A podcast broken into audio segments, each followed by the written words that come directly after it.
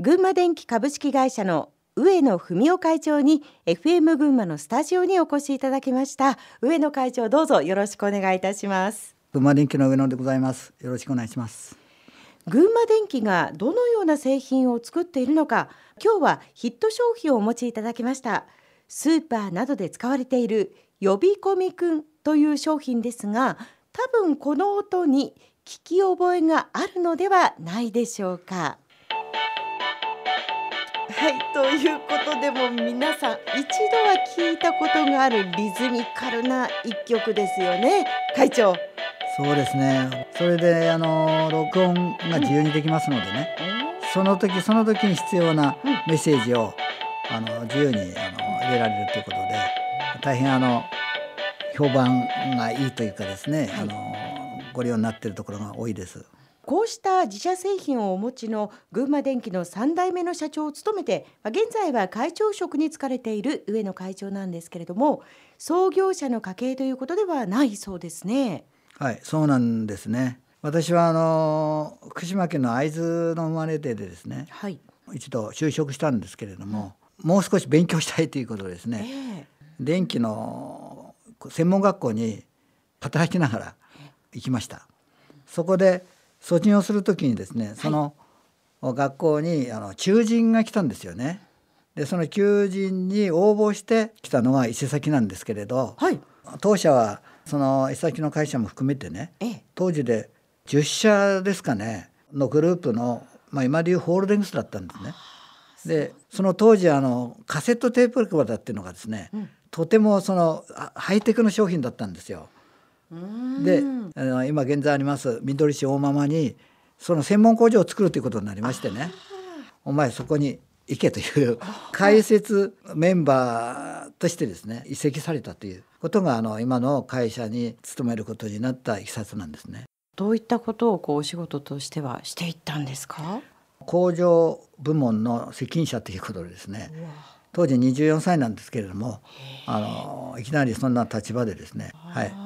まあ、それだけ工場を一つ作るぐらいですから需要があったということですけれどもそういうことです。ねじゃとっても活気があったんでしょうね。そうですね、えー、それがこうずっと続いていったわけですか？いやそれがねあの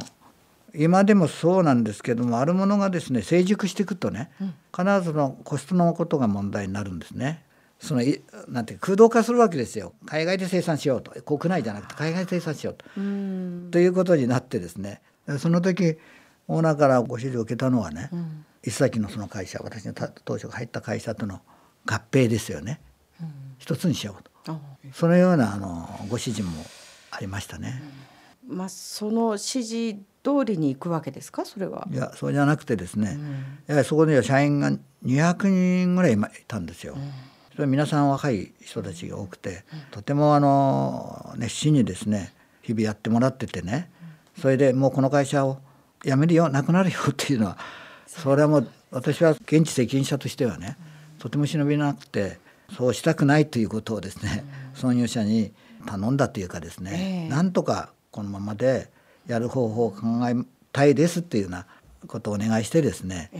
ー、その合併とか会社をなくするとかいうことはとりあえずはだからなくなったんですね。ということは新たな何かを見つけなくてはいけないわけですね。生き残るためには。そうですね、実際に、じゃあ何をやるのよとか、ね、そうですよね。それはもう全然当てもないわけなんで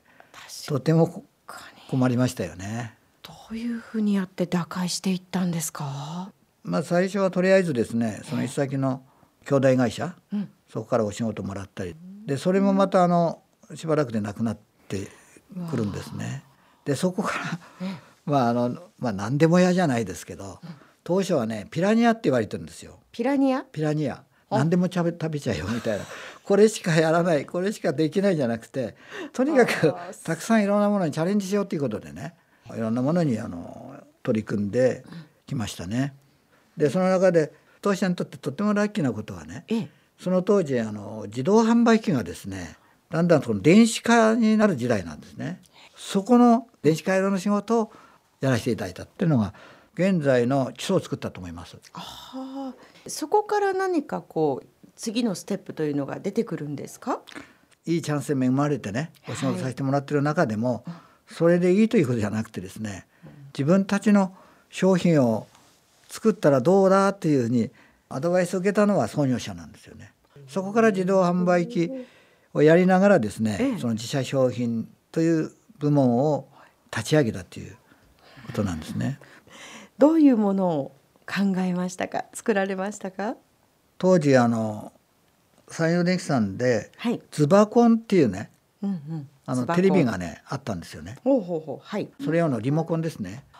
超音波で遠隔掃除するんですけれども、うんうん、それは非常にね誤動作が多いんですよ。だからそこでね今度はあの赤外線で動かすと新しい技術になるんですね。それで使われるのがその LED ってやつなんですけど LED が出てくるんですね。そう、当時その LED も一番入ってくる部品なんですよね。それを利用した自社商品っていうことになってくるんですね。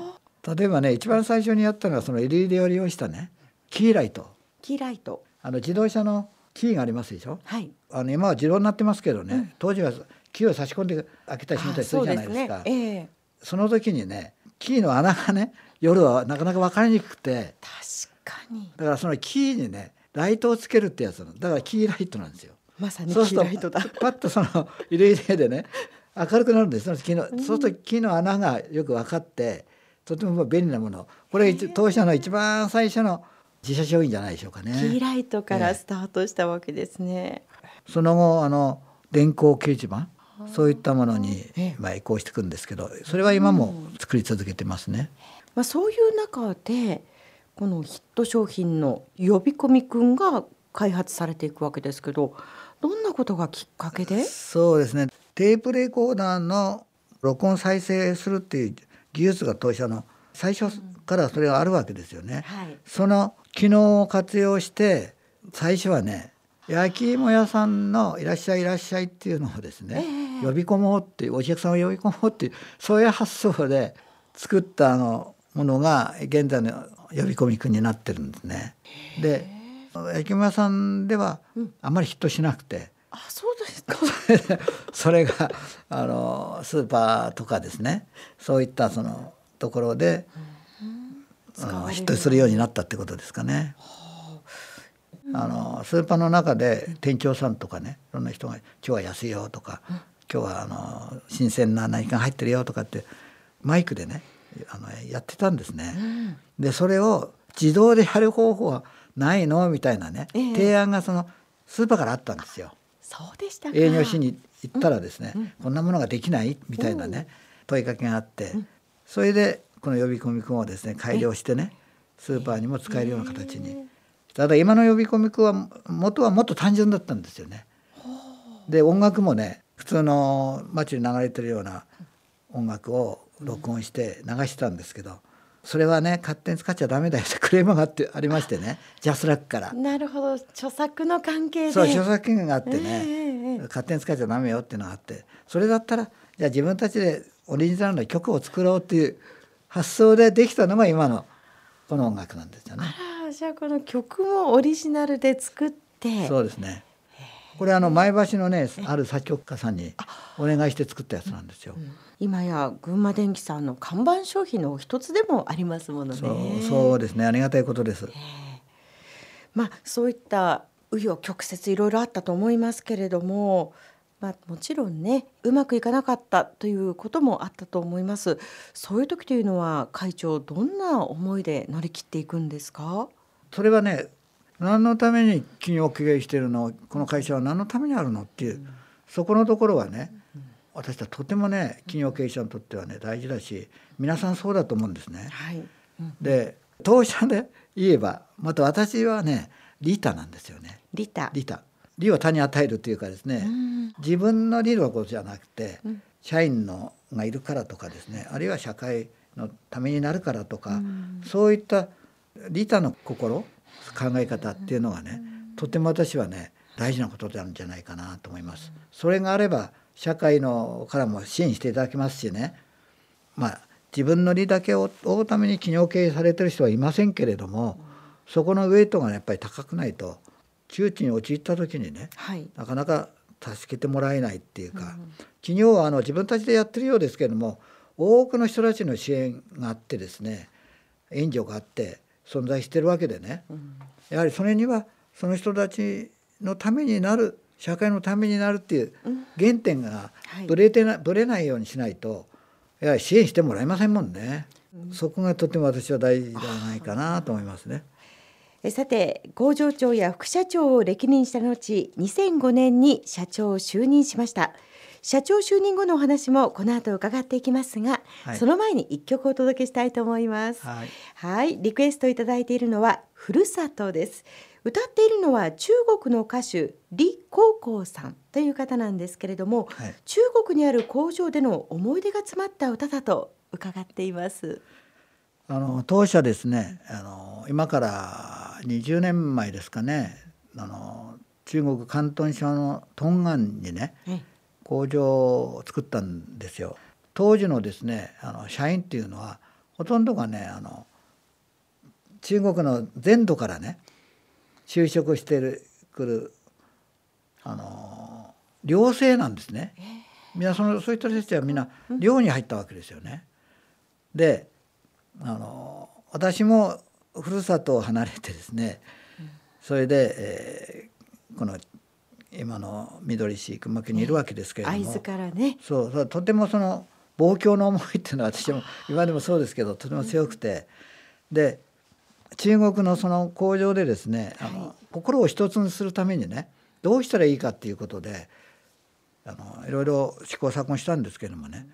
この「ふるさと」をですね「あ。のという歌を中国のリーさんが歌っておられるあの CD を見つけましてねそれを当時もうやはり200数十人いたんですかねでかけたんですよ。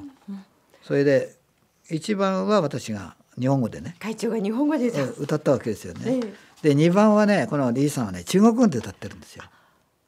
だから中国の人たちも理解できるわけですね。それでねその CD をみんな聞き終わった後ね女子社員なんかみんな泣き出したんですね。そこでみんな一つになれたんですよね。歌の力って大きいですね。とてもこれは思い出に残る曲なんですね。ではお届けしましょう。李高校でふるさと。